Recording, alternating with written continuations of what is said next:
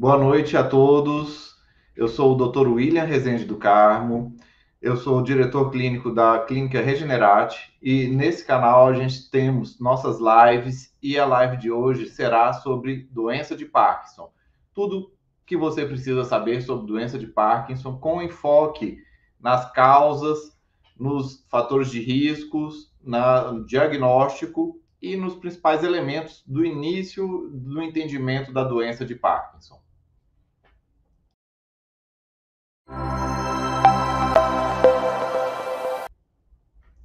Boa noite a todos. Mais uma vez agradeço a presença de vocês em mais uma live da Clínica Regenerate. E o tema de hoje é doença de Parkinson.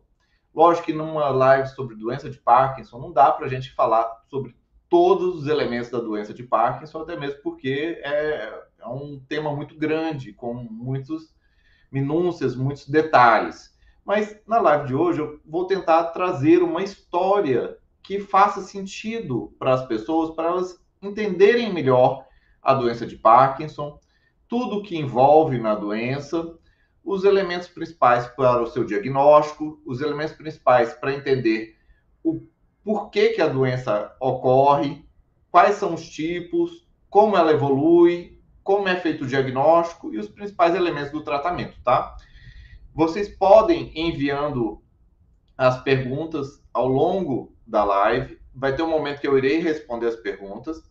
E peguem o link desse vídeo, compartilhe para o máximo de pessoas que vocês conhecerem, mandem nos grupos, mandem para mais pessoas, contem suas histórias, escrevam nos comentários a história de vocês, as dúvidas de vocês, porque é o bom é assim, é o conhecimento compartilhado, a troca de ideias, aproveitar esse momento para isso, tá? Bem, pessoal, Vamos começar primeiro sobre a história do que, que é a doença de Parkinson. Como que começou isso? Foi primeiro com o médico James Parkinson, que é na, era, na época dele ele nem era um neurologista, ele era um cirurgião geral e hum, em 1817, pela primeira vez, foi descrito na história da humanidade uma doença que era a paralisia agitante. Ele fez um ensaio sobre a paralisia agitante de Shaking Palsy. Ele era um médico é, inglês e também geólogo, que de curiosidade, e por observar as pessoas na rua, ele via pessoas que ficavam andando encurvadas e tremendo, com muita paralisia, com muita dificuldade e com, uh, com todos a, a, a clínica da doença de Parkinson. Ele fez uma descrição muito exímia, muito bem feita sobre o Parkinson, os casos que ele viu de, um, de alguns pacientes próprios, outros de pacientes que ele via na rua e ficava observando. Então, em 1817 foi a primeira descrição que veio através do médico James Parkinson, que entrou para a história da neurologia. Só que depois veio em diante a evolução, que foi a compreensão anatômica da doença. Como é que foi acontecendo isso? Teve primeiro os estudos de autópsia das pessoas que estavam falecendo e que elas viam, tinham o diagnóstico de Parkinson, o diagnóstico clínico, em um dado momento eles vinham a morrer e aí fazia o estudo do cérebro dessas pessoas para poder ver o que acontecia no cérebro do, dos pacientes com Parkinson. Foi aí que eles perceberam que a substância negra do paciente parkinsoniano é menor do que a normal. Se vocês observarem no vídeo, a seta na parte da substância negra do paciente normal tem uma parte preta mesmo, bem grandona, que é a substância negra normal. Na doença de Parkinson, aquilo lá está clarinho. Isso é porque perdeu os neurônios dopaminérgicos. E também tem no, na doença de Parkinson os corpos de Lewy. Lewy foi o médico que descreveu uma alteração microscópica que via e tinha essa alteração nos pacientes de Parkinson. E os corpos de Lewy, mais para frente, vieram a saber que eram as, as alfas nucleínas alteradas em deposição formando os corpos de Lewis.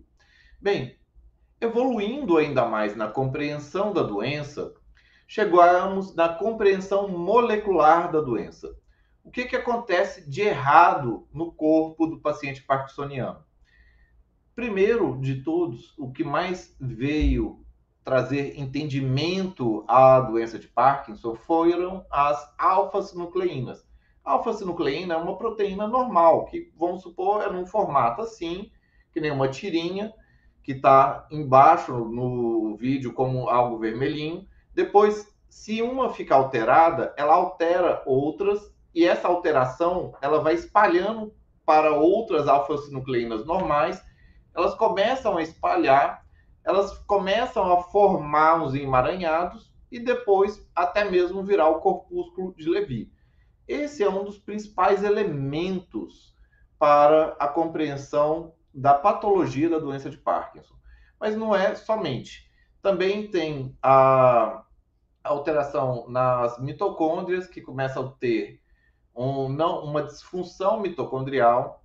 Tem a alteração nas proteínas da uroquinase, que da ubictina, que faz as proteassomas.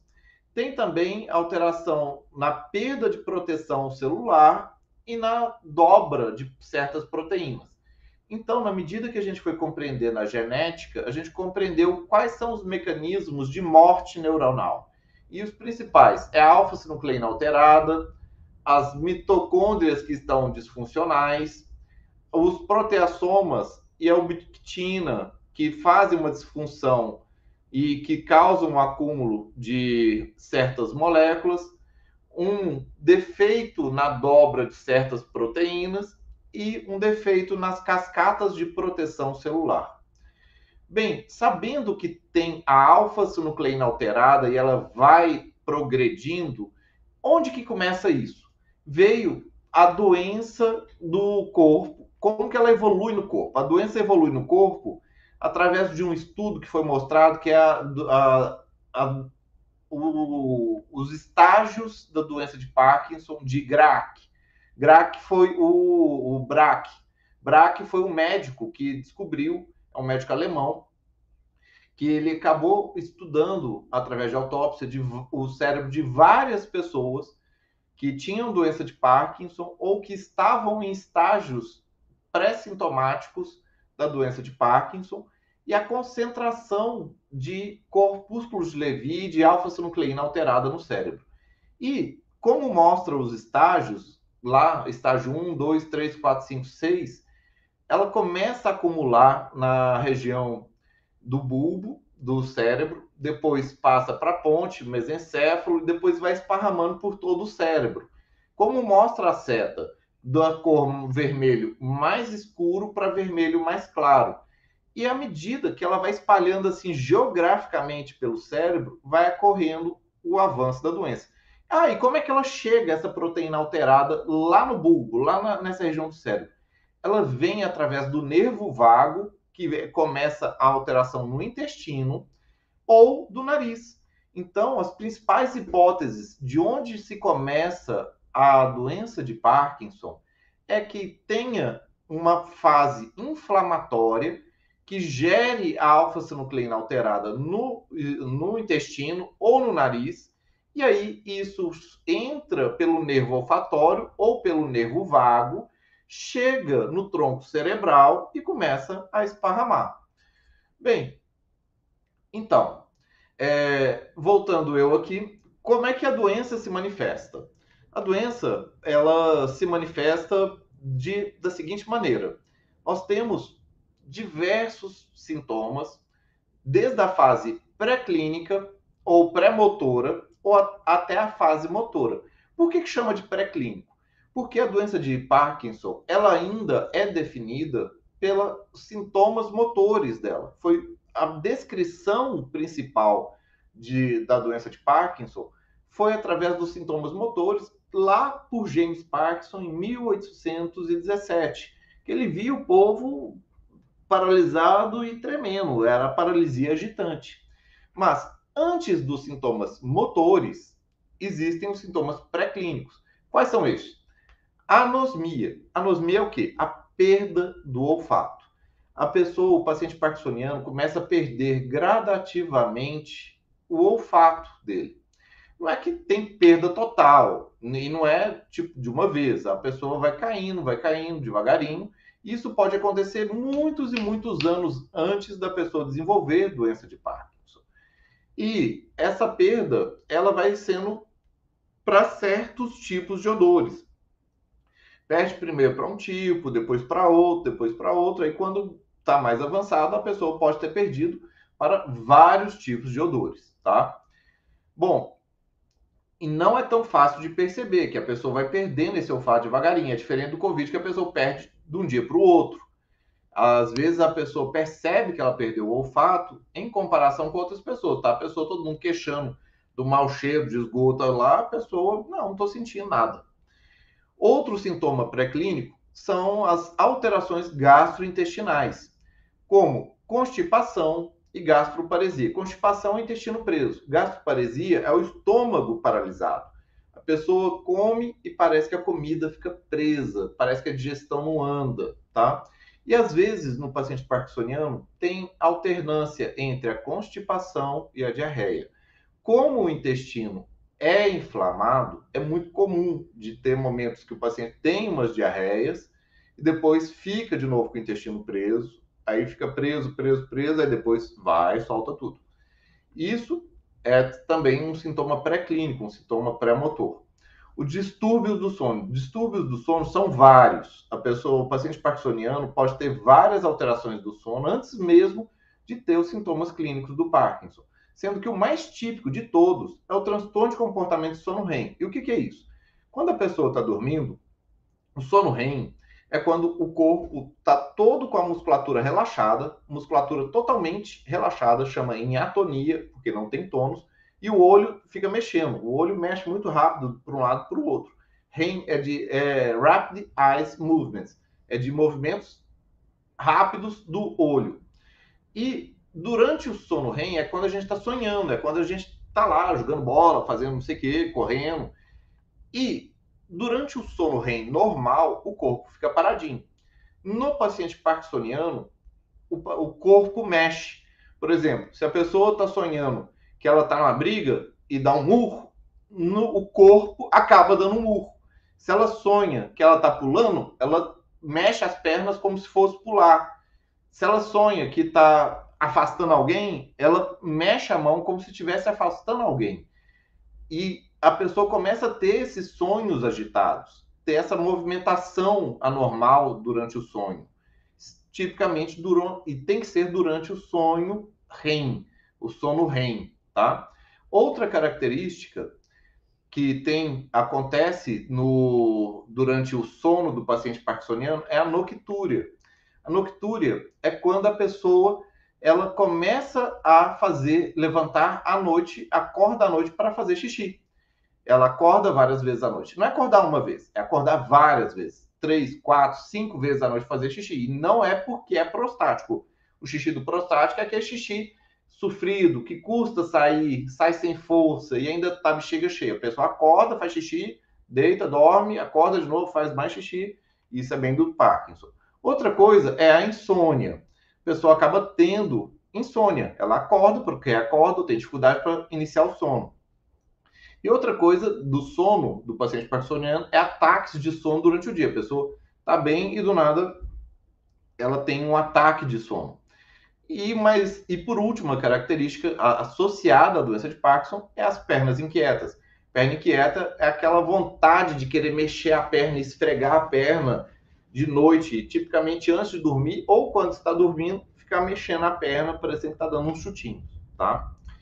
Bom, além da anosmia, que é a perda da olfação, alterações gastrointestinais, como a constipação, a alternância constipação diarreia, distúrbios do sono, que é o mais característico é o transtorno de comportamento sono REM, que a pessoa mexe, fala durante o sono, fica mexendo com o sonho, temos também as dores. A pessoa acaba tendo dores contínuas.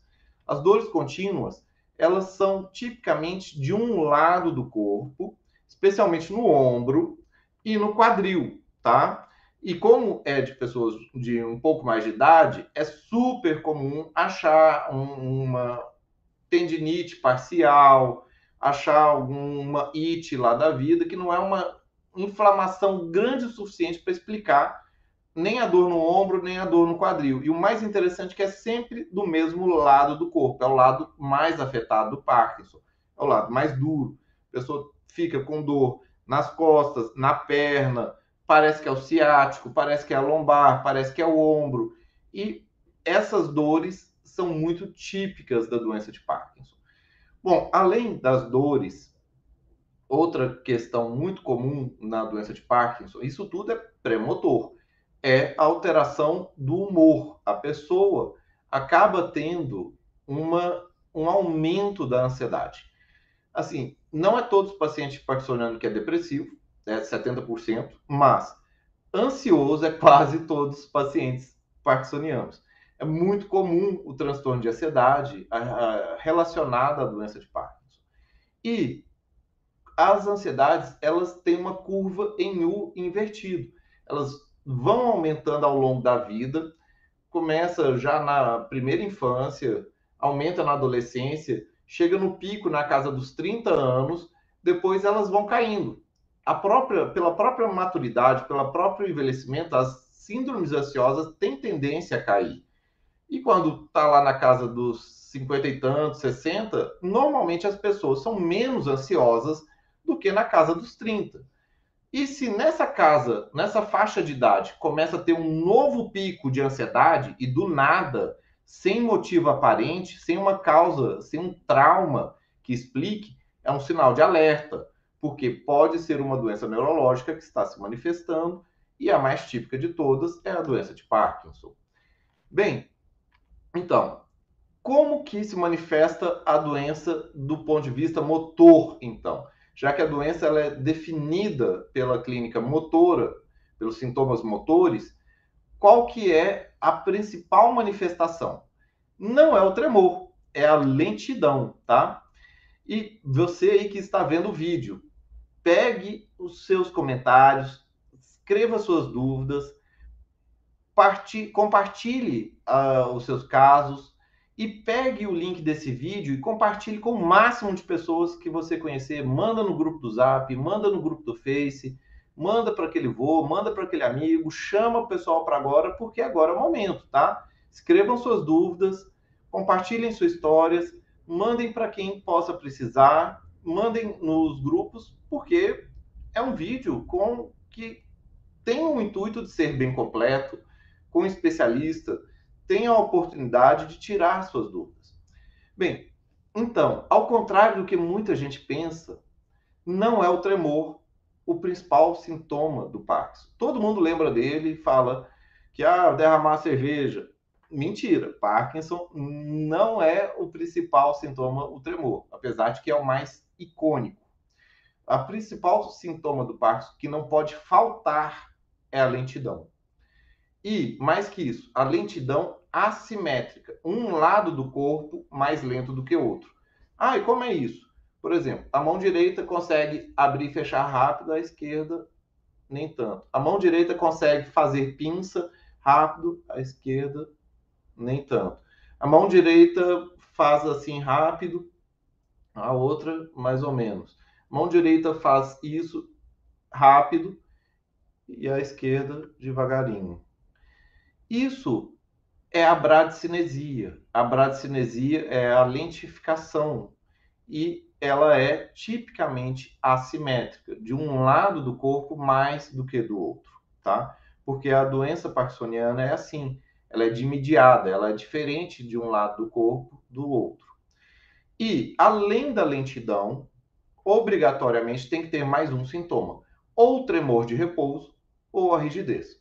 O tremor de repouso, tipicamente, o mais típico é o tremor em conta-moedas. É aquele que a pessoa fica tremendo o polegar assim. Ou quando pega o, o celular por um tempo, está segurando ele, depois de um tempo a mão começa a tremer. Está lá a pessoa querendo segurar, aí começa a tremer e vai. Mas é diferente do tremor é muito diferente do tremor essencial, que a pessoa vai pegar algo para tomar, que a pessoa que tem tremor essencial, quando vai para tomar, ela treme, que ela está fazendo isso durante a ação. O paciente parkinsoniano pega e toma sem tremer. Ele pega, toma sem tremer. Ele treme é quando ele está distraído, ele está lá olhando para coisa, ele não está vendo, ele está aqui segurando o celular, está prestando atenção em outra coisa e depois a mão está assim tremendo. Quando vê, está tremendo um pouquinho. Esse tremor é o tremor de repouso, é um tremor que a pessoa tem quando ela está distraída, quando ela está concentrada em outra coisa, não é quando ela vai agir. O paciente parkinsoniano, ele pega para tomar, ele não treme. Tem pacientes que são parkinsonianos e são cirurgiões. Ele está operando, ele não treme um nada. Por quê? O tremor é de repouso, não é de ação. Quando ele está lá em ação, está operando, ele não treme. Mas quando ele está lá distraído, vendo televisão no sofá, começa lá o tremorzinho. Essa é o tremor de repouso. Também pode acontecer o tremor postural, que aí fica a mão, depois de um tempo, a mão começa tremer. Depois de um tempo, não é de início. De início está lá a mão tranquila e depois começa a ter o tremor. Bom, e o outro sintoma é a rigidez. A rigidez é aquela que você vai mexer a cabeça dele, tá dura. Você vai mexer o braço, tá duro. Você vai mexer a perna, tá dura. É uma rigidez que, mesmo a movimentação passiva, outra pessoa vai mexer e sente que aquele braço, aquela perna está rígido. É uma rigidez de cano de chumbo, tá duro.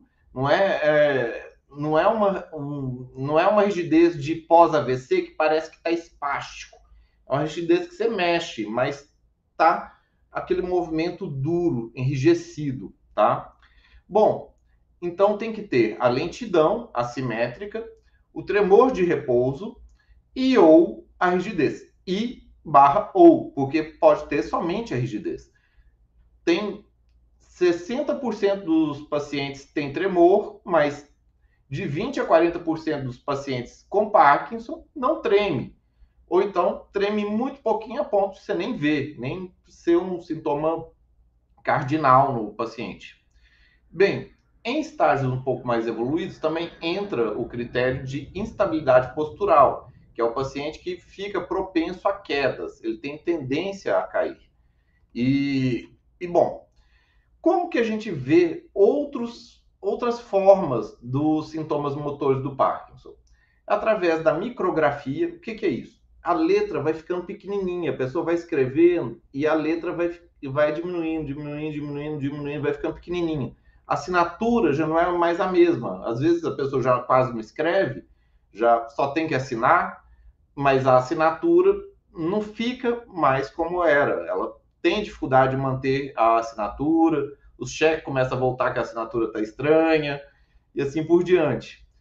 Outra forma de ver é através da marcha do paciente parkinsoniano como uma marcha de pequenos passos. Ele vai caminhar e tem passos pequenininhos, às vezes arrastando um pé, porque é assimétrico, um lado do corpo ele balança o braço, o outro não. O lado que o, o braço não balança, a perna também costuma ser mais cambeta também, ela arrasta mais o pé. A pessoa costuma ter uma postura mais curvada também. Ah, tem a curvatura, que é a camptocormia o paciente parkinsoniano costuma ter também uma voz com perda de força e às vezes, dá uma gagueirinha assim para começar a falar. Parece como se fosse a gagueira do Parkinson, mas o nome disso chama festinação de fala.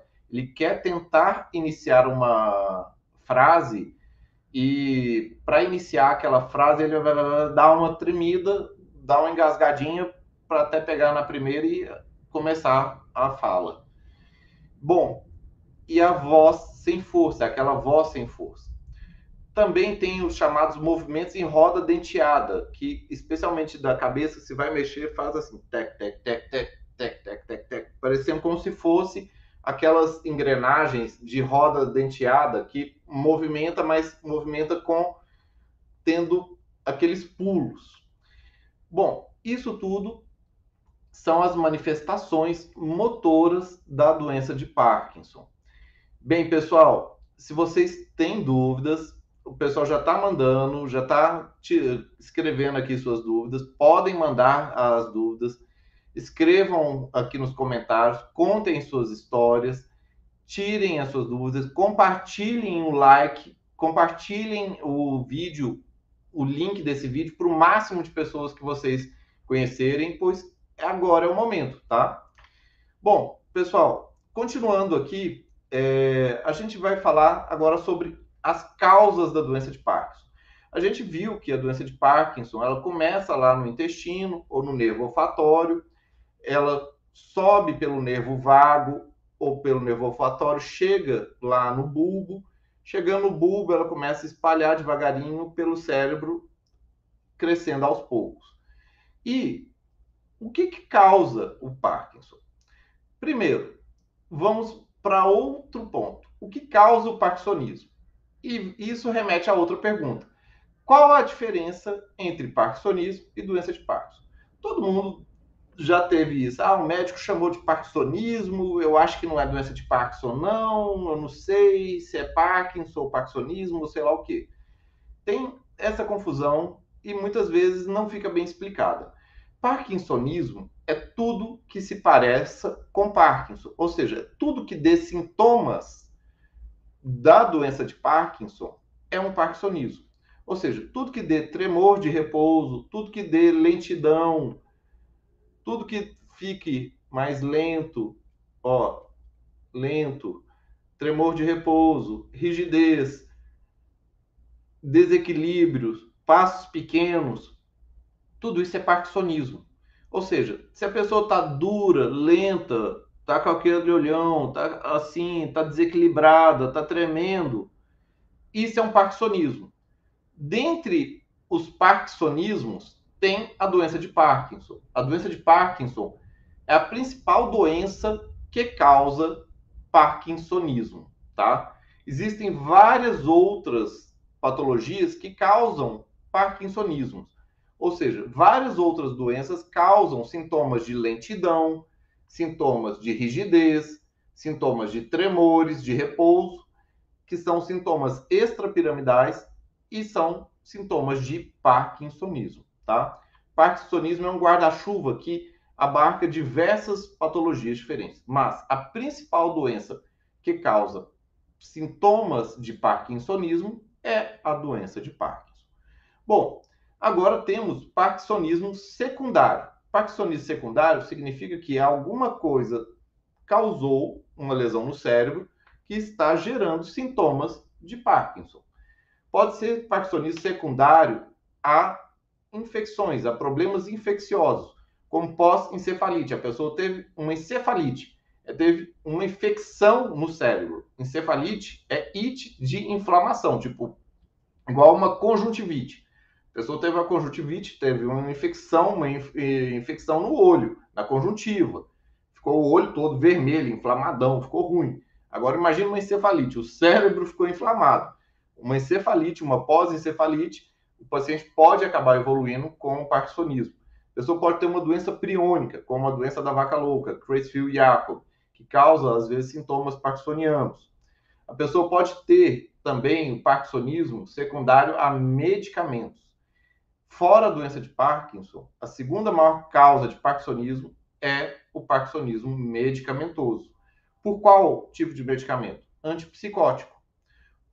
E os antipsicóticos, especialmente os de primeira geração, que são os agentes antidopaminérgicos, especialmente anti-D2, que é como o aloperidol, como o Ampliquitil ou Neusine e assim por diante, tem vários medicamentos antipsicóticos que causam sintomas parkinsonianos.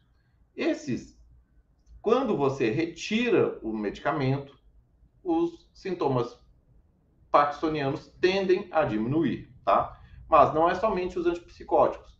O lítio, que é muito utilizado no transtorno bipolar, pode causar sintomas parkinsonianos a flunarizina, que é muito utilizada para labirintite e para tonturas, que essa aí é muito utilizada mesmo pelos otorrinos. Às vezes o paciente já está com queixa de tontura pelo próprio Parkinson, toma a flunarizina e a tontura piora mais ainda porque está piorando sintomas parkinsonianos.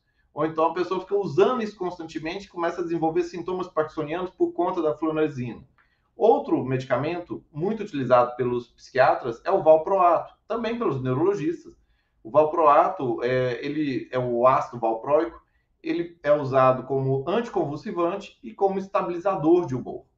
Mas de todos os medicamentos que mais causam parkinsonismo são os medicamentos antipsicóticos, tá? Especialmente os de primeira geração.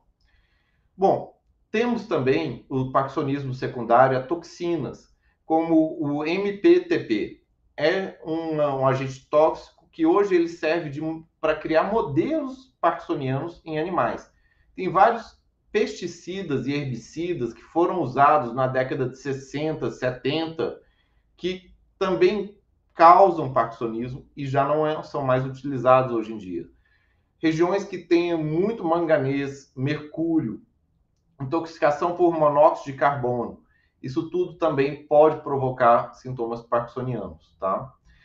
Outro tipo de parkinsonismo secundário é ao parkinsonismo vascular, aquela pessoa que teve vários pequenos AVCs, vários, vários, vários pequenos AVCs na região dos gânglios da base, que acaba levando a pessoa a ter um, um tipo de parkinsonismo que não responde ao Prolopa que é o parkinsonismo vascular, que é o parkinsonismo por pequenos AVCs, tá? Bem, esse é mais raro, mas também existe. Eu até acabei de fazer um diagnóstico desses. O... Existe o parkinsonismo traumático. O traumático que é por traumas cerebrais mesmo, é traumatismo craniano.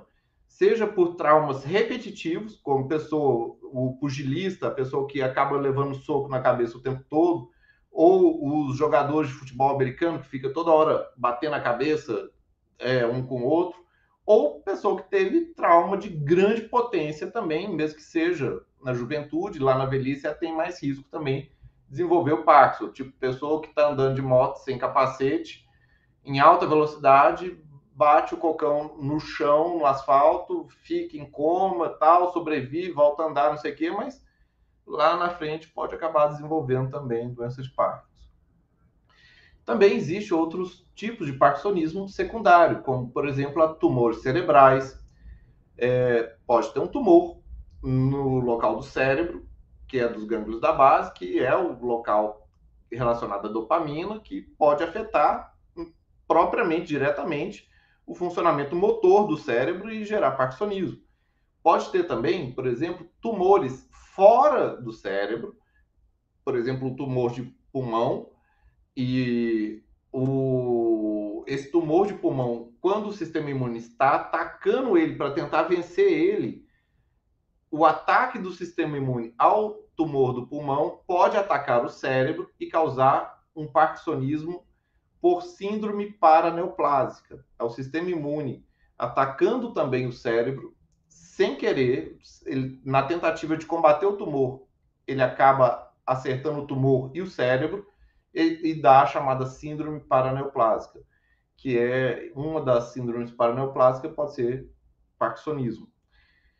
E outra forma de parkinsonismo também pode ser a hidrocefalia de pressão normal, que é um acúmulo de líquido de água no cérebro que aumenta a pressão da parte interna do cérebro e isso acaba gerando sintomas parkinsonianos não só acaba tendo mais sintomas, também afeta o raciocínio, a memória e o controle urinário, mas pode dar sintomas parkinsonianos também.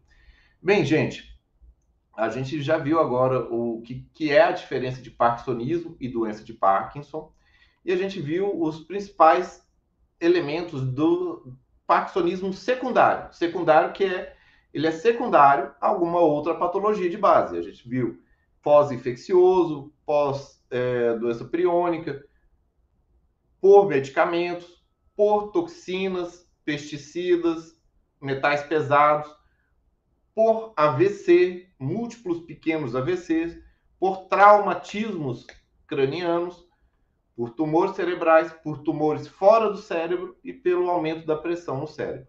Agora a gente vai ver o que causa a doença de Parkinson propriamente, ou chamado doença ou doença de Parkinson idiopática. Ela ganha esse nome de doença de Parkinson idiopática. Idiopática é porque a doença faz o médico de idiota. Bom, tô brincando. Idiopática é que vem de não conhecido, é que não se conhece. Não temos conhecimento de todos os elementos que leva à gênese, à causa, à origem da doença de Parkinson. A gente sabe que da origem genética pura, que é aquele gene que nem do Mendel, das ervilhinhas, que dá a ervilhinha amarela, a ervilha verde, que tipo o avô teve Parkinson, o pai teve Parkinson, o neto teve Parkinson, isso é de 10 a 15% dos casos. Ou seja, a grande maior parte, a grande maior parte absoluta de doença de Parkinson não é de uma doença genética determinística dessa maneira.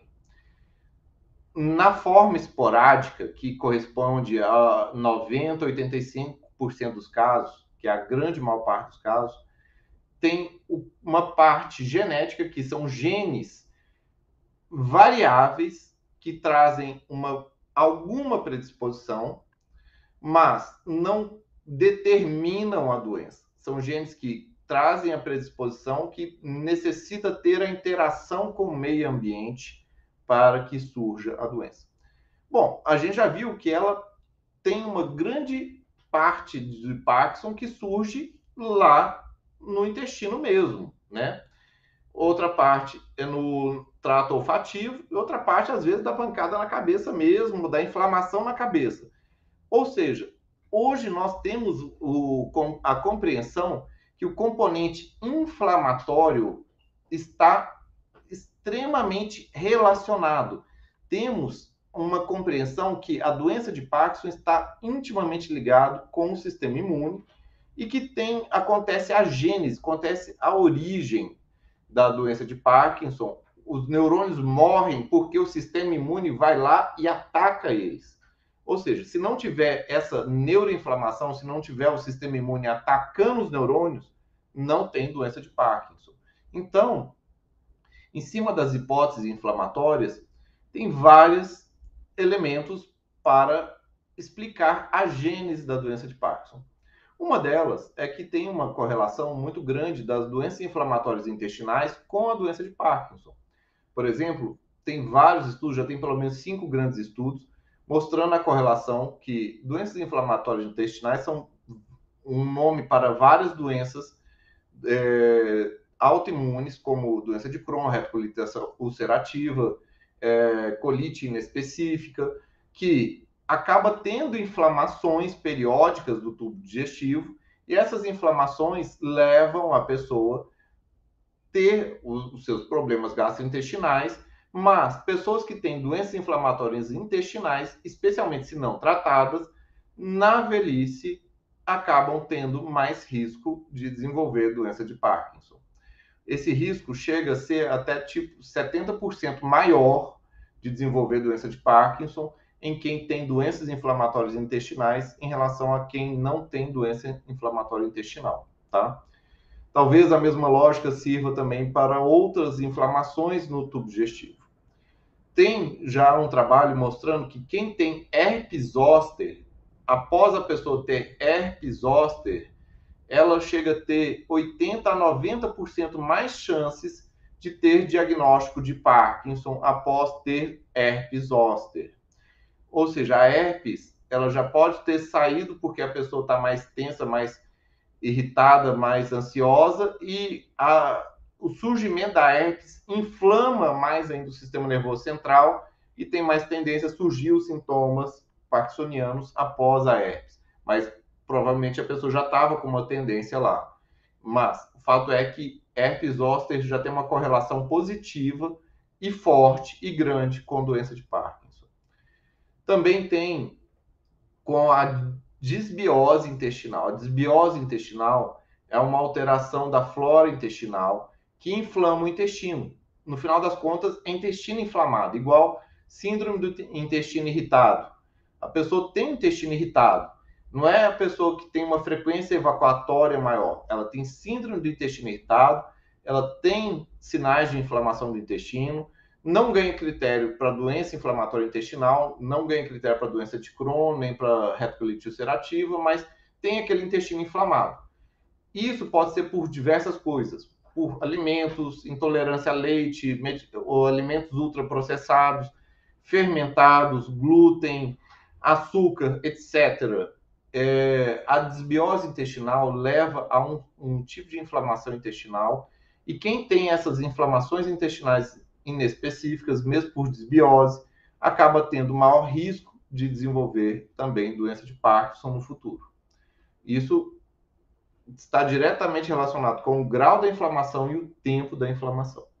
Pessoas que tenham deficiências de vitaminas do complexo B, especialmente vitamina B6, B9, que é o metilfolato, B12 e vitamina D.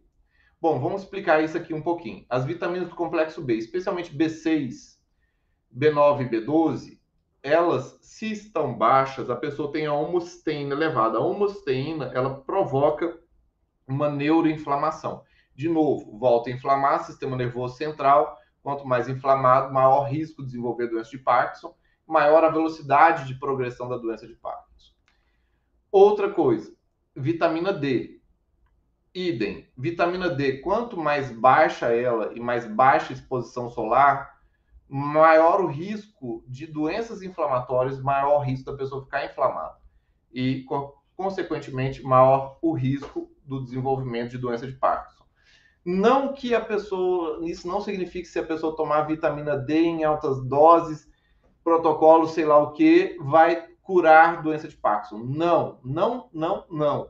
É um dos elementos. Vitamina D baixa, a pessoa fica inflamada, igual várias outras doenças autoimunes, igual vários outros elementos de imunidade. Pessoas que têm vitamina D mais alta têm maior nível de proteção do sistema imune. O sistema imune apronta menos bagunça, a pessoa fica menos inflamada.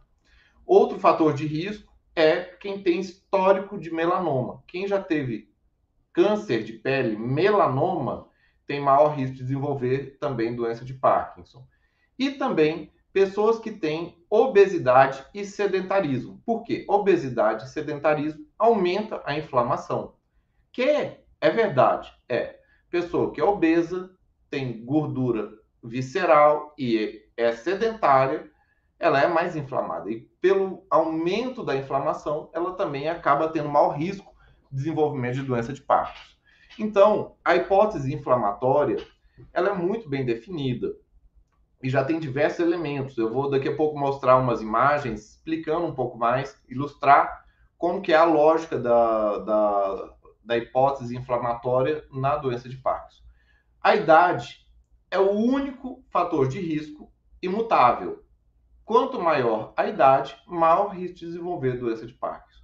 Esse é o único fator de risco que é imutável e que é inerente a qualquer pessoa e que todo mundo quer viver mais. Mas quanto maior a idade, maior o risco de desenvolver doença de Parkinson. Bom, é, agora sobre a teoria de como se inicia o processo inflamatório. É, tem uma imagem para vocês verem que é essa aí. É a, o sistema imune ele tem tem até esse símbolo do yin yang aí, que ele tem um controle. Ele tem um equilíbrio, um estado de equilíbrio entre manter-se ativo e manter-se inativo, entre atacar e ficar quieto. E à medida que chega patógenos, chega vírus, chega bactéria, chega doença, o sistema imune tem que entrar em atividade na hora correta e assim que acabou o problema, ele tem que ficar quieto. Só que se chega um vírus da herpes chega uma bactéria no intestino zoeira. E isso acaba causando um processo inflamatório contínuo, começa a espalhar epitopos. Epitopos são marcadores de inflamação. E essas inflamações começam a desnaturar e alterar a alfa-sinucleína. E a pessoa começa a ter alfa-sinucleína alterada lá debaixo da mucosa do intestino. E lá, começando a acumular alfa-sinucleína alterada, ela começa a ser drenada pelo sistema, pelo nervo vago, até chegar no cérebro e aí fazer todo esse processo. Então, se vocês verem, é esse o sistema, o sistema imune tentando combater as inflamações do intestino, ele erra nisso, acaba aumentando os marcadores é, inflamatórios, que é o IL-1, IL-2, IL-6, TNF-alfa, e tem os chamados epitopos. Epitopos são marcadores de. É, é um alvo.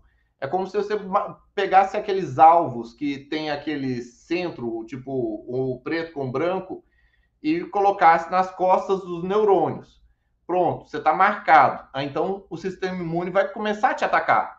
E o que, que é esse alvo? Esse alvo é as alfa-sinucleínas alteradas, que elas chegam lá nos neurônios, elas são transportadas, que nem está mostrando a, a setinha daqui do intestino, o negócio chegando lá no cérebro, e aí chega lá os marcadores e o sistema imune começa a atacar lá, igual ele estava atacando no intestino.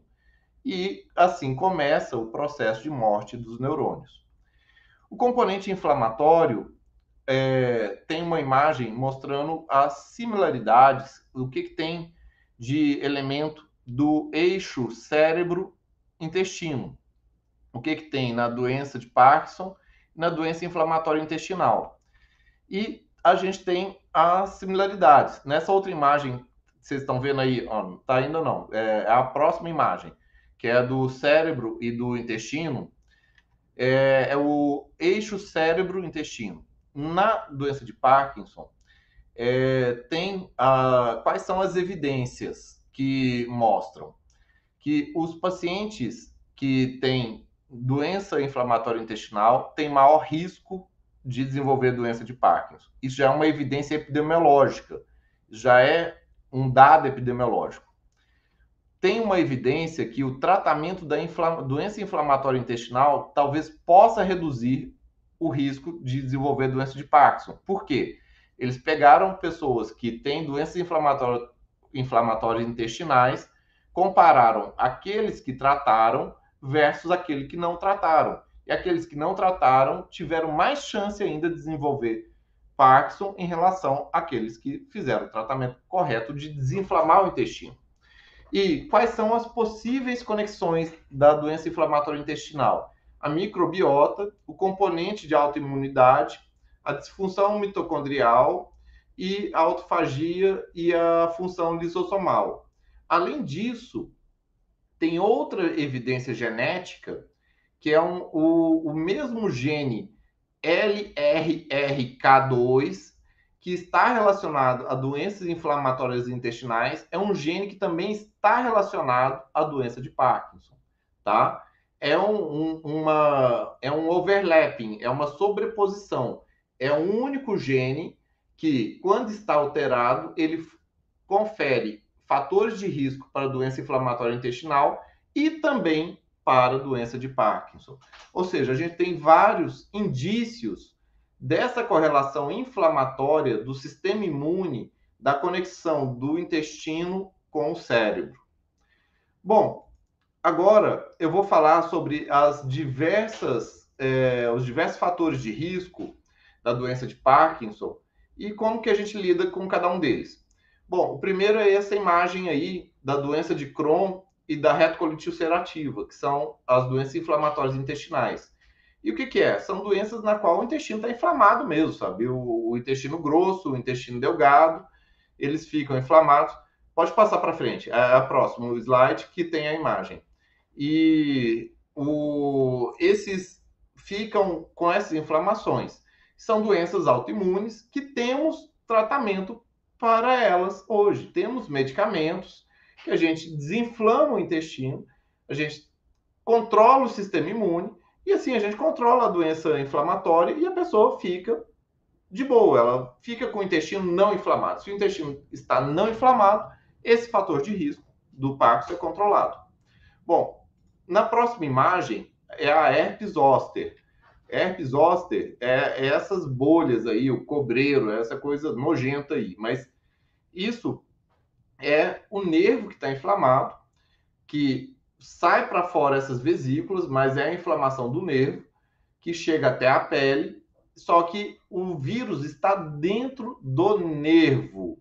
E o vírus dentro do nervo acaba indo também para outros lugares e ele acaba inflamando outros neurônios também. E tem essa correlação da doença da, da herpes zoster com maior risco de desenvolver Parkinson. O que, que a gente faz nesses casos? Vacina, vacina para herpes zoster. A gente tem vacina agora, a vacina no Brasil, de vírus morto inativado, é uma vacina que chegou esse ano, é uma vacina que tem uma eficácia de 80% a 90% e super vale a pena lançar mão dessa vacina. É uma vacina que todo mundo que tem acima de 60 anos de idade vale a pena tomar, porque o, a, a herpes zoster, além de ser por si só um baita de um problemão, é um, um risco grande à saúde da pessoa, ela ficar com sequelas de dor, ela também tem maior risco de acabar tendo um diagnóstico de doença de Parkinson depois de ter o herpes zoster, tá? Bom, seguindo a nossa lista, tem a desbiose intestinal e o intestino irritado. Essas é, imagens aí são as imagens de, das bactérias da flora intestinal e que seria de umas bactérias boas, bonitinhas, ordenadas, que nem aí as azuisinhas, e as outras inflamando, tendo o sistema imune tentando combater, aquela briga do caramba, aquele intestino todo inflamado. Quem tem síndrome do intestino irritado, ou quem tem essas inflamações intestinais, sabe, a pessoa ela é toda intolerante. Ela não tolera leite, ela não tolera um monte de comida, ela come comida e dá mal, ela come comida e dá diarreia, ela vive tendo problemas intestinais. E bom, se a pessoa é dessas do intestino todo irritado, o intestino sensível, o que, que a gente faz? Primeiro, suspende leite e derivados do leite primeiro de tudo, suspender leite e derivados do leite. Caso não seja legal suspender leite, a pessoa precisa de cálcio, ela precisa de, da proteína, ou porque ela quer tomar o leite A2A2. O leite A2A2, ele é um leite de vacas selecionadas geneticamente que tem uma forma de caseína alterada que não causa inflamação.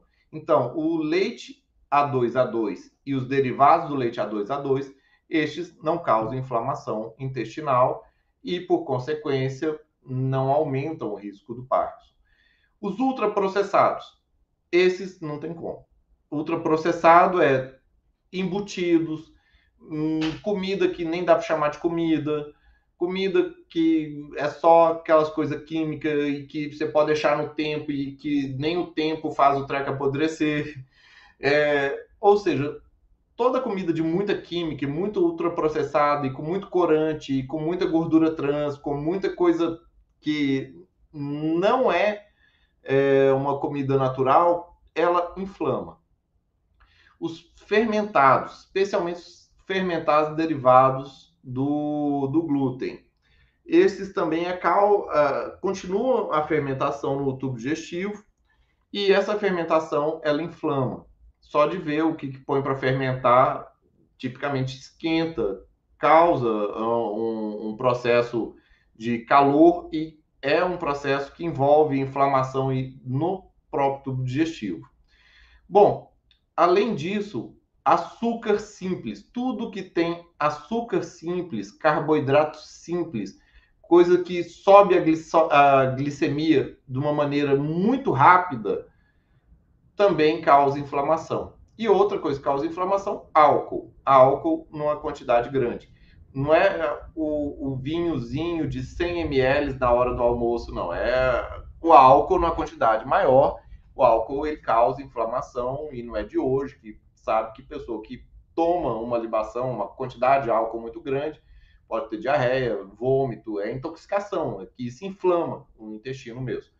Bom, então, esses são os principais vilões de inflamação intestinal, mas se a pessoa quer saber o caso dela especificamente, eu recomendo passar num médico imunologista ou num gastroenterologista, bom, para saber exatamente o que causa inflamação nela ou não. Além das, da parte inflamatória intestinal, temos também a questão das deficiências de vitaminas, vitaminas do complexo B e vitamina D, tá? As vitaminas do complexo B, especialmente, especialmente B6, B9 na forma ativa betilfolato e a B12, que é a cianocobalamina. A 6 é a piridoxina. É, e a vitamina D, D de dado, tá? Então, como que a gente lida com essas vitaminas? Na alimentação e suplemento. Não, não brigue. É, é, é, ter alimentos com frutas, vegetais variados, alimentos com cores amarelas, como ovo, salmão, cúrcuma, queijo, que tenham as do vitamina D e as do complexo B. Você vai ingerir as vitaminas do complexo B nos alimentos e também em suplemento. Pode suplementar, não tem problema nenhum, não. Não sejamos assim, ah, ultra natureba. Puta, complementa. Toma lá seu, seu suplemento de vitamina do complexo B, B6, B9, metilfolato, B12. Toma vitamina D também, não em excesso, dosando no sangue. Pronto, resolveu. Tirou o fator de risco. Pronto, parte para a próxima. O... Em relação ao histórico de melanoma, como que a gente modifica esse fator de risco? Fazendo check-ups periódicos de exames completos de pele, é o, o skin check.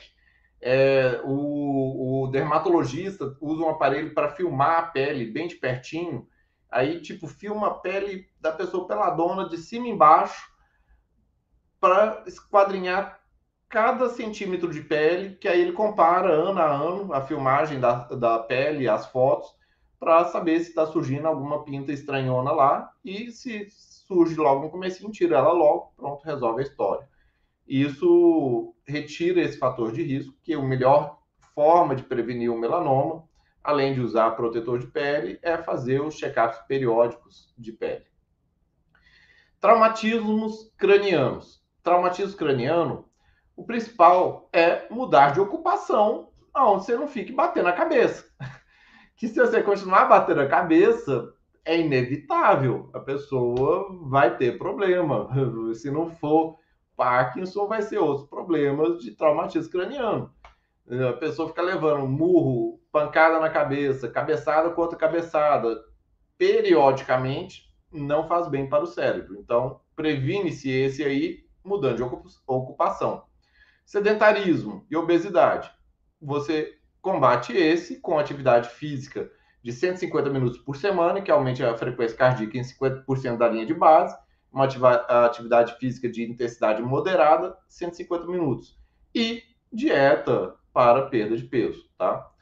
Bom, é, a gente tem também os elementos protetores da doença de Parkinson. São os fatores protetores. Gente, volta aqui. É, volta aqui a câmera em mim. Pessoal, é, prestem atenção.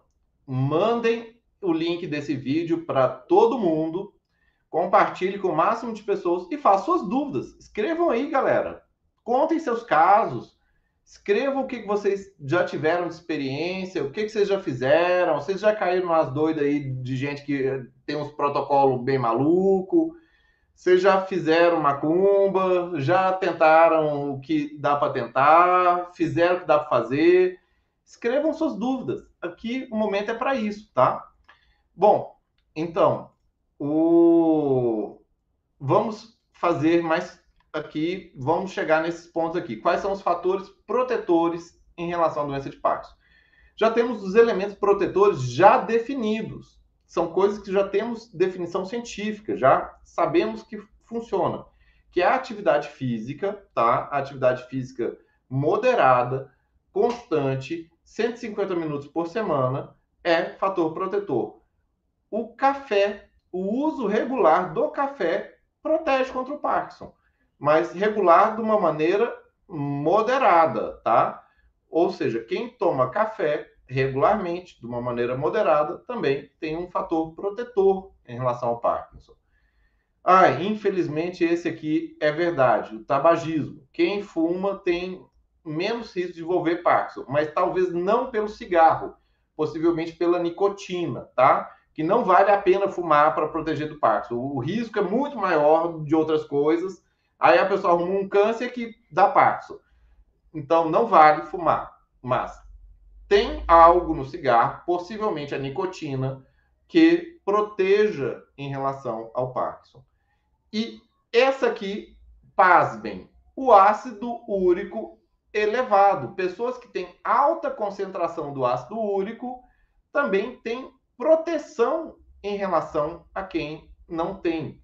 Ou seja, aquela pessoa que está com ácido úrico elevado e não tem gota, deixa o ácido úrico alto. Deixa o ácido úrico alto, que o ácido úrico alto protege a pessoa em relação ao Parkinson. Tá? Não fica tomando alupurinol sem necessidade. E, por último, o uso regular de ibuprofeno. O ibuprofeno, especialmente em baixas doses, é um anti-inflamatório potente e já mostrou que tem efeito protetor em relação ao Parkinson. Não é para ninguém ficar tomando ibuprofeno continuamente, porque o uso de ibuprofeno em altas doses contínuo vai causar gastrite e lesão renal. Mas já mostrou que quem faz o uso do ibuprofeno, especialmente em baixas doses, de maneira mais regular, tem também um efeito protetor, porque é um anti-inflamatório, tá? Agora temos possíveis elementos protetores. Possíveis porque estão ainda em pesquisa, em fase 3, mas já tem indícios de que possam proteger em relação ao Parkinson, como bloqueadores de canal de cálcio, como um medicamento que chama isradipina. Isradipina é um medicamento para abaixar a pressão arterial, que ele é da classe dos bloqueadores de canal de cálcio. E já tem algumas evidências mostrando que possivelmente possa retardar a evolução da doença de Parkinson e até mesmo diminuir o risco da pessoa desenvolver doença de Parkinson. Existem outros medicamentos, como os análogos de glucagon, que são medicamentos para diabetes e para emagrecimento, como o semaglutide, o liraglutide e o hexanatide, na qual eles já estão em estudos em fase 3 para medicamentos que possam ter um efeito neuroprotetor em relação à doença de Parkinson. Isso é muito interessante, porque são medicamentos que causam diminuição da inflamação global do corpo. Isso a gente já sabe da diabetes. O paciente que tem diabetes e que usa análogo de glucagon, ele morre menos de infarto, de trombose, de AVC, porque ele está menos inflamado. A pessoa tem um grau menor de inflamação global do corpo. E isso é fenomenal. Então, na mesma lógica, ele deve diminuir a inflamação cerebral também, diminuir a neuroinflamação, melhorar a sinalização da glicose no cérebro, e isso também diminui o risco de desenvolver ou até mesmo de evoluir a doença de Parkinson. Ainda é possível, porque ainda está em estudo, mas já existem alguns estudos dando indícios desse fator protetor. E tem também os moduladores do sistema imune, como o nilotimib, que é um medicamento que é utilizado para cânceres hematológicos, para leucemia e também para outras formas de modulação do sistema imune. De novo, sobre o sistema imune, que também já teve algum indício que possa melhorar sintomas da doença de Parkinson, ou até mesmo retardar a evolução e etc. Mas também ainda está em estudos. Bom, agora é, eu vou falar sobre a epidemiologia da doença de Parkinson. A epidemiologia é importante para a gente entender como que a doença ela se distribui na humanidade. Primeiro, ela comete mais homens. É mais comum a doença de Parkinson em homens do que mulher. A proporção varia, tem lugares que chegam a ser até 3 para 1, lugar 2 para 1 e às vezes até 1,5 para 1. Mas ela é maior em homens do que em mulheres. A doença de Parkinson comete 0,3% da humanidade na população acima de 40 anos de idade. E ela cresce essa proporção. A incidência varia de 8 a 19 pessoas a cada 100 mil habitantes, cada 100 mil pessoas ano. Ou seja, no intervalo de um ano, a cada 100 mil pessoas surgem mais ou menos 20 casos novos de Parkinson por ano, tá? Isso é incidência. Outra coisa é a prevalência, ou seja, tinha é, 2,5 milhões de pacientes parkinsonianos em 1990, em 2016 já é 6,5 milhões, hoje em 2022 tranquilamente deve passar os 8 milhões. Não tem os números, mas o crescimento está geométrico. E a doença de Parkinson é ela tem o maior índice de crescimento de diagnóstico de todas as doenças neurológicas, é a doença com maior índice de crescimento de diagnósticos, ou seja, é, o, a taxa de diagnóstico de enxaqueca, de esclerose múltipla está assim, Parkinson está assim. E ela tem um aumento da taxa anualizada de incidência. Não é só porque a população está ficando mais velha proporcionalmente, mesmo corrigindo o envelhecimento da população, está maior o índice de diagnóstico de doença de Parkinson. Ou seja, as pessoas estão vivendo uma vida na qual elas estão ficando mais inflamadas e ela está sendo mais diagnosticada, ela está ocorrendo mais do que ocorria antigamente. Bem, como se dá o diagnóstico da doença de Parkinson? Primeiro são os critérios motores. Tem que ter bradicinesia, que é a lentificação, rigidez, tremor de repouso. Não pode ter critério absoluto de exclusão, ou seja, não pode ter anormalidades cerebelares, não pode ter paralisia do olhar para cima, da mirada vertical, não pode ter demência já, não pode ter é, uma clínica parkinsoniana só das pernas, só dos membros inferiores, não pode ter medicamento bloqueador de receptores de dopamina. E não pode ter é, não ter ausência de resposta levodopa, ou seja, o paciente que toma, que tem suspeita de Parkinson, toma levodopa e não melhora nada, isso é um critério de exclusão absoluta. E por isso a gente faz para o diagnóstico de Parkinson os elementos de teste da levodopa. O que é o teste da levodopa? Agendar a levodopa e ver se melhora os sintomas parkinsonianos. O teste pode ser feito no próprio consultório ou também em casa, o paciente tomando e ele próprio, os familiares, percebendo se tem melhora. Pode ser feito a ressonância também, tem que ser feito pelo menos um exame de imagem. Tem que ser feito um exame de imagem, de preferência uma ressonância do cérebro, nem que seja para excluir um tumor, uma hidrocefalia de pressão normal, um AVC, que são outras coisas que causam parkinsonismo. Mas, idealmente, o ideal é fazer uma ressonância magnética do cérebro de 3 teslas com estudo do nigrossomo e da neuromelanina. Porque se tem o apagamento do nigrossomo, isso é fortemente correlacionado com a doença de Parkinson. Outro exame que a gente pode lançar mão é o ultrassom do parênquima cerebral com estudo da substância negra, ou Doppler transcraniano de substância negra. É um ultrassom do cérebro na qual a gente vê um aumento da ecogenicidade na área da substância negra. Aumenta a sombra acústica porque o sistema imune está atacando lá a substância negra, os neurônios dopaminérgicos, e nesse ataque tem deposição de ferro. Aí, como deposita ferro, no ultrassom tem, fica aumentada a sombra acústica, e isso tem um aumento da substância negra, e isso é correlacionado com a doença de Parkinson. E outro exame é a cintilografia cerebral com o TRODAT. O, quando tem a diminuição da captação do TRODAT, isso é indicativo que está tendo pouca é, transportador de dopamina e isso está correlacionado com síndrome parkinsoniana e doença de Parkinson. O melhor de todos é a fluordopa, o PET cerebral com a fluordopa, mas esse a gente não tem no Brasil. Então, tem que ter a suspeita clínica, tem que ter sintomas que batem, não pode ter critério de exclusão, tem que melhorar com o teste da levodopa e tem que ter pelo menos um exame de imagem. Mas a gente pode lançar mão de três exames possíveis que temos aqui no Brasil, como a ressonância de 3 Tesla, o estudo de nigrossomo neuromelanina, ultrassom do parênquima cerebral, cintilografia controdátil.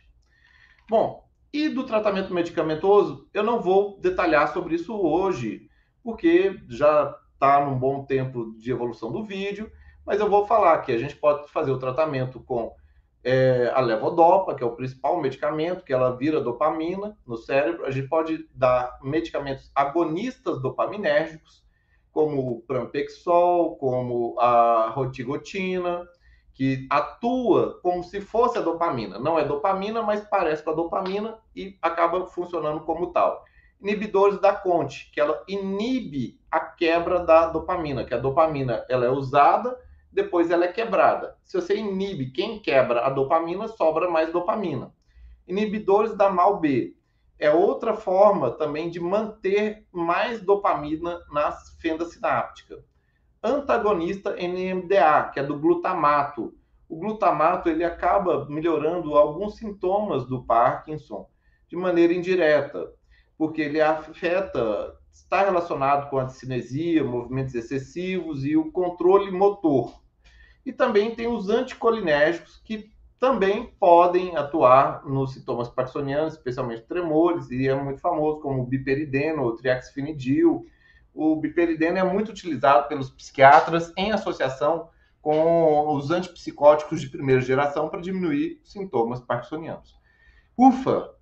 Gente, isso que foi um overview, isso que foi uma breve história da doença de Parkinson. Agora, vamos às perguntas. E está bombando. Isso que eu não falei nada de cirurgia, não falei nada de outras terapias, de estimulação magnética transcraniana, de fototerapia e temos muitas outras terapias aí. Bom, é, vamos lá, pessoal. Pergunta, nossa senhora, tem muita. É, eu não vou dar conta de tudo, não, tá? Mas vamos lá. Boa noite, meu marido já tem. faz mais de 10 anos, tem alucinação, melhorou, mas acho que vai ficando lento o que fazer. Bom, não dá para dizer, isso tem que ser depender de cada um. Minha mãe só tem 60 anos, já está desse jeito aí da foto encurvada. Bem, dá para poder tomar os remédios e desempenar ela, tá? Basta arrumar o da maneira correta. Meu rosto tem muitos espasmos, não aguento mais. Não sei. É, Daltir Borges. Fala, doutor, do remédio Chadola para Parkinson. Deve ser Chadago. O Chadago é o safenamida, é um medicamento novo. Ele é inibidor de MAL, B, e ele também atua no receptor NMDA. Tá? Tomada única, medicamento muito bom indicado especialmente quando a pessoa também já precisa de um complemento terapêutico além da terapêutica que ela já esteja utilizando. Meu esposo dorme muito, fica na cadeira de rodas e cama, não conversa, não não reclama de dor. Tem cura sem cirurgia? Parkinson não tem cura nem com cirurgia.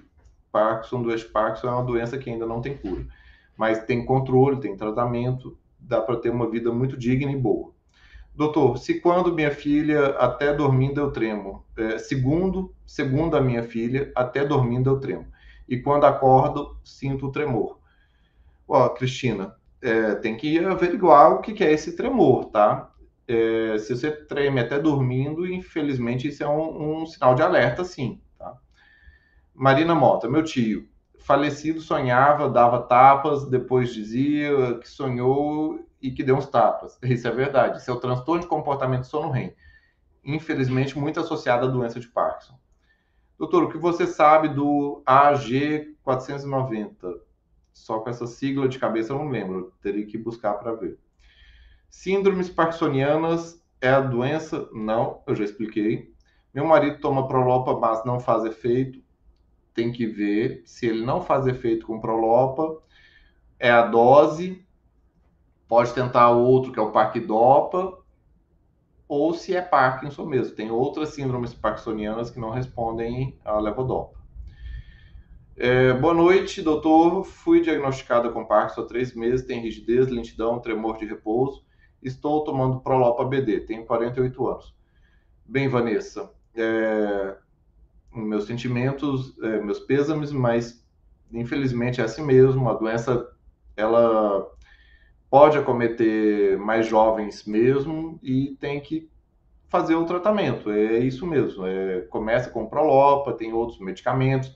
não deixe de tratar a parte psíquica, não deixe de tratar o, a parte emocional, não deixe de fazer as atividades físicas e segue firme que dá para poder ter muita qualidade de vida e uma vida muito boa, tá? É, medicamentos, quais indispensáveis? Aqueles que seu médico prescreve. Não dá para falar isso, tá? O único que é, costuma ser o primeiro e o último é a levodopa. A levodopa, ela costuma ser o melhor amigo do paciente parkinsoniano. Selma Gonzalez. Boa noite. Doutor, meu marido começou aos 54 anos, hoje está com 61, já está acamado há um ano e meio, usando sonda com muita rigidez, está na fase terminal, será? Ó, não dá para eu dizer isso, tá? É... é uma evolução muito agressiva. Parkinson não costuma evoluir de maneira tão agressiva assim. Existem formas de evolução maligna do Parkinson, é mais raro isso. E tem que ver se é doença de Parkinson mesmo. Às vezes é outra doença parkinsoniana que não é Parkinson, tá? É, Silveli Dourado. Estou com esperança neste medicamento, Vacura, do AG 400. Ah, tá. É um que está sendo testado, agora eu sei o que, que é. Está em fase de teste. Tá, mas ainda não tem nada ainda concreto. Meu marido toma Prolopa 100 barra 25, Trampexol. Toma Divalcon, Aripiprazol para bipolaridade. TDAVP para diabetes insípido central. Bem, ele tem várias questões, né? Antônio Pereira, boa noite. Tenho 56 anos, fui diagnosticado com Parkinson.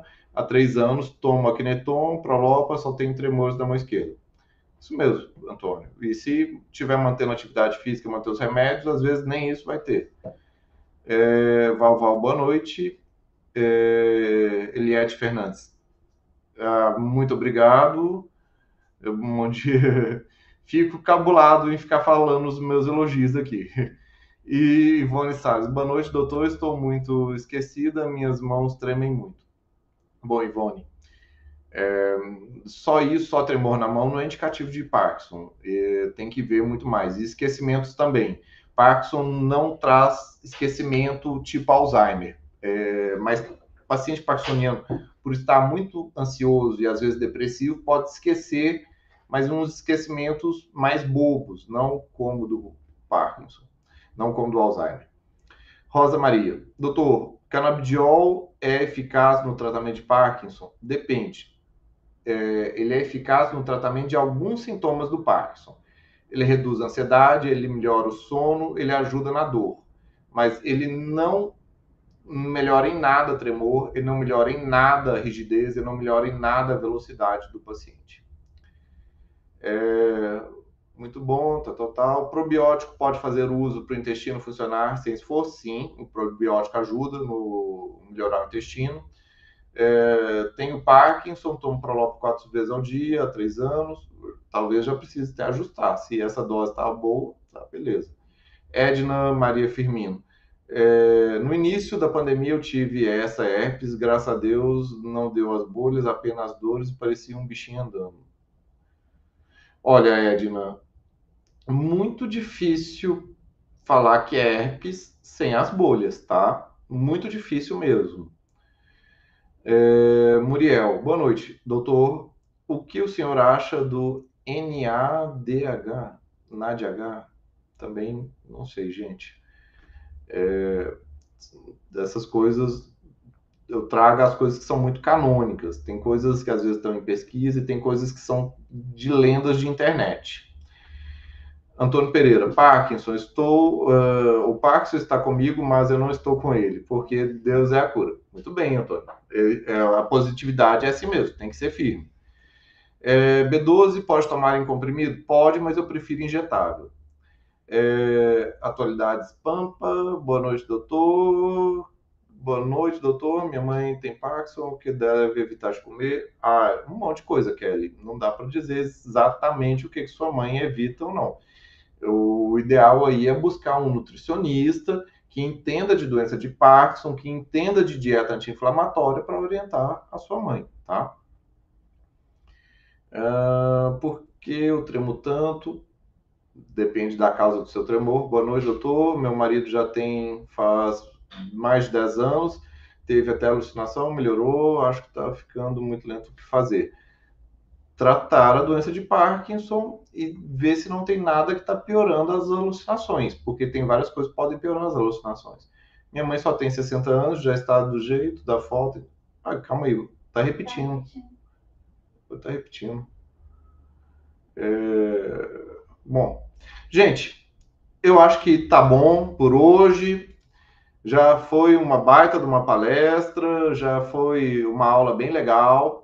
Deu para tirar bastante dúvidas, deu para poder. É... Ah, tem mais uma aqui. Tomografia de crânio serve para diagnóstico Parkinson? Não. Tomografia de crânio não ajuda em nada. É...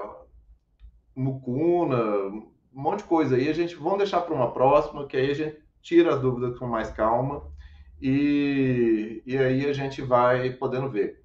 Gente, ó, muito boa noite, muito obrigado a todos. Convido a todos para as próximas lives da Clínica Regenerate, toda segunda e toda quinta-feira às 20 horas. Diversos temas, diversos profissionais, altíssimo nível.